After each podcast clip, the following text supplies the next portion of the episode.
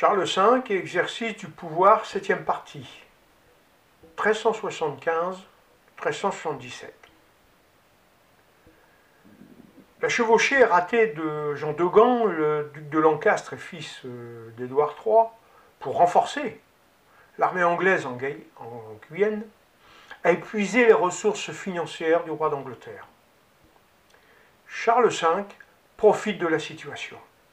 Il ordonne au duc d'Anjou et à Bertrand du Guesclin, son connétable, d'avancer sur Bordeaux. La Gascogne méridionale tombe entre les mains des Français. Les barons, à la solde des Anglais, comme le vicomte de Castelbon, les seigneurs de Mont-de-Marsan et de Châteauneuf, l'abbé de Saint-Sever, le comte de Foix et bien d'autres sont forcés de prêter allégeance au roi de France. Dans la foulée, le duc d'Anjou s'empare des villes de Basse-Gascogne, comme euh, l'Aréole, ainsi que 40 villes et châteaux qui se livrent sans opposer de résistance. Début 1375, il ne reste plus aux Anglais en Aquitaine que Bordeaux, Bayonne et quelques places.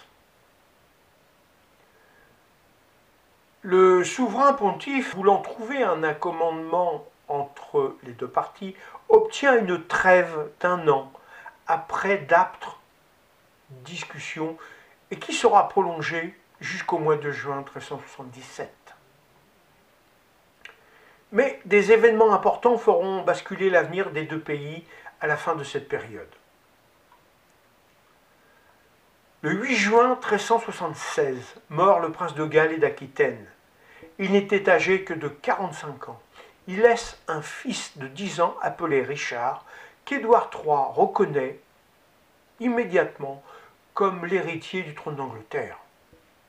Et il était grand temps. En effet, Édouard III mort à son tour le 21 juillet 1377, un an après son fils, à l'âge de 65 ans.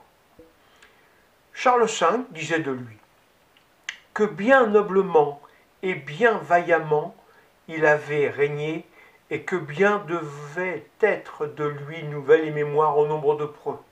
Pendant cette trêve, Charles V en profite pour affirmer son autorité royale. Premièrement, il organise l'armée. En effet, par le passé, les rois enrôlaient des mercenaires pour leurs batailles et les licenciaient quand leur présence ne s'avérait plus nécessaire, comme après le traité de Brétigny de 1360. Charles V réunit les princes, les maréchaux et les principaux chefs de ses troupes pour consultation. À l'issue, il est décidé de créer une police militaire qui accorde aux défenseurs de l'État les honneurs et les avantages qui leur sont dus. Cela assure ainsi une tranquillité publique. Le connétable, les maréchaux et le grand maître des arbalétriers reçoivent l'ordre de choisir leur lieutenant chargé de la revue des troupes et de la formation des compagnies. Leur nombre d'hommes est fixé à 100. Chaque chef de compagnie reçoit 100 livres par mois. En contrepartie, les commandants sont responsables de la conduite de leurs hommes. Dans cette ordonnance, Charles V interdit aux hommes d'armes de se retirer sans la permission de son supérieur sous peine de perdre son salaire, de ne rien exiger des habitants des villes et des campagnes sans payer et ne commettre aucun désordre sur leur route quand ils rentrent chez eux.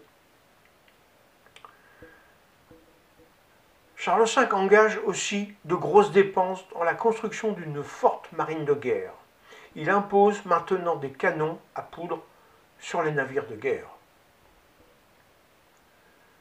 Un des premiers effets de ces mesures est de rendre l'armée plus docile et maniable au service du roi.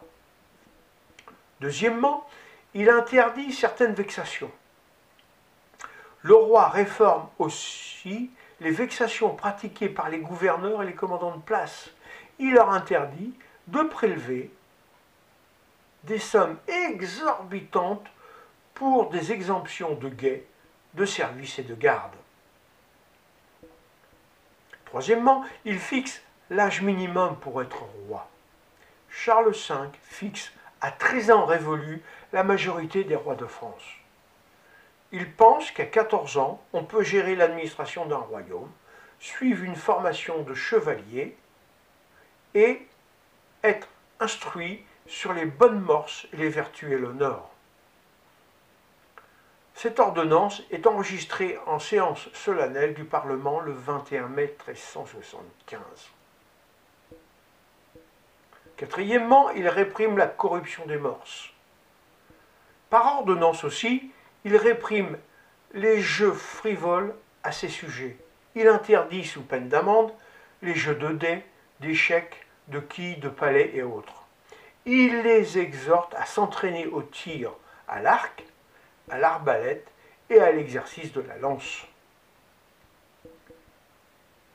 Cinquièmement, il favorise le progrès des sciences et des arts.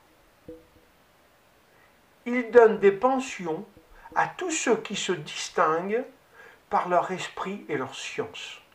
Il aime écouter les savants.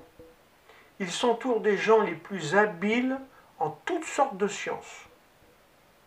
Il fait traduire en François les meilleurs livres.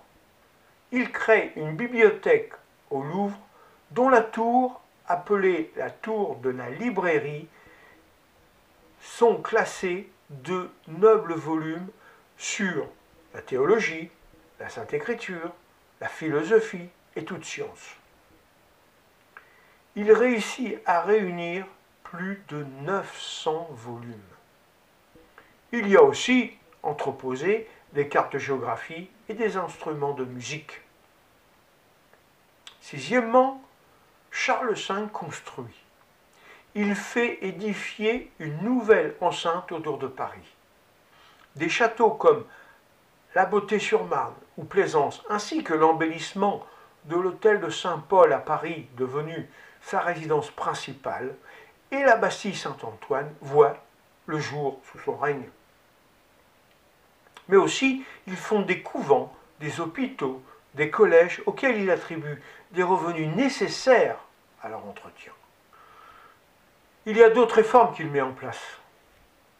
Ce serait trop long à développer dans cette publication. À la différence de ses prédécesseurs, son père Jean II et son grand-père Philippe VI de Valois, les Français ne rechignent pas à payer leurs impôts, car ils savent que le royaume est bien géré par un roi économe et que l'argent ne sera pas dilapidé en folles dépenses. En conclusion, avec toutes ces réformes, on peine à concevoir comment le trésor royal a pu subvenir à de si énormes dépenses. On peut s'étonner doublement quand on sait que Charles V a payé la rançon de son père de 4 millions d'écus d'or et la reconstruction des villes et des villages ruinés par le pillage pendant la jacquerie. Et pourtant, Charles V fait face à toutes ces dépenses. Il rend sa cour la plus magnifique et courtisée d'Europe. Mais surtout, il laisse après sa mort un trésor de plus de 17 millions, fruit de ses épargnes. Somme qui correspond à 200 millions de francs au XIXe siècle, selon l'historien Juste Jean-Étienne Roy. Voilà un roi que l'on ne peut pas oublier, qui aurait dû être un exemple à suivre pour ses successeurs.